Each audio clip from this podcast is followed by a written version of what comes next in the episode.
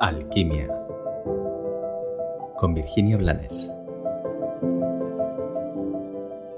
Hola, bienvenido a un nuevo episodio de Alquimia. Hoy voy a tocar un tema diferente.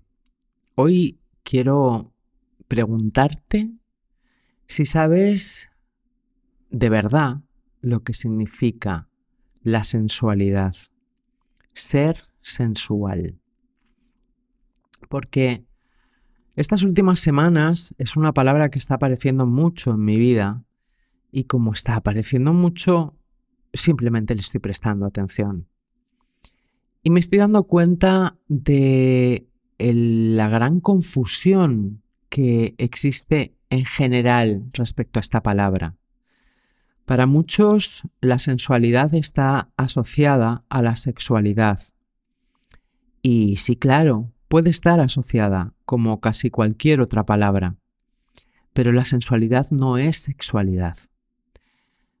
Lo peor no es esta asociación. Lo peor es la cantidad de prohibiciones que hemos eh, recibido desde muy chicos respecto a nuestra propia sensualidad por esta asociación con la sexualidad. Verás, la sensualidad habla de los cinco sentidos.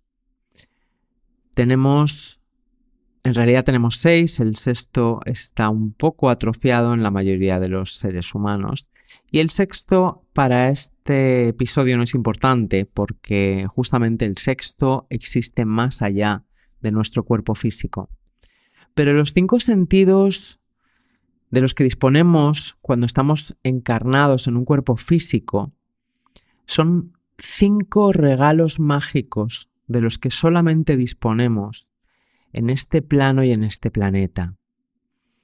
Esos cinco sentidos nos pueden, mm, de hecho, cuando estamos imbuidos en nosotros y nos damos el permiso de ser sensuales y de vivir de una forma sensual, nos permiten vivenciar el presente a través de ellos de una forma que no se puede experimentar en ningún otro nivel de conciencia y en ningún otro plano. Los cinco sentidos nos pueden llenar de gozo nos pueden invitar o empujar a mantenernos presentes y además nos pueden servir como avisadores de lo que necesitamos, de lo que sí nos hace bien y de lo que nos puede hacer un gran mal. Esos cinco sentidos vividos con conciencia nos hacen eh, de alguna forma más vulnerables, pero también más conscientes.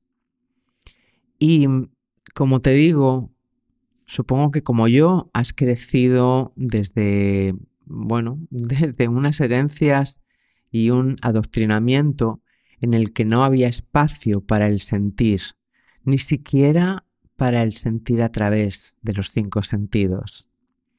Supongo que como yo has crecido en un sistema que te invita a aparecer y para aparecer te invita a desconectarte de ti.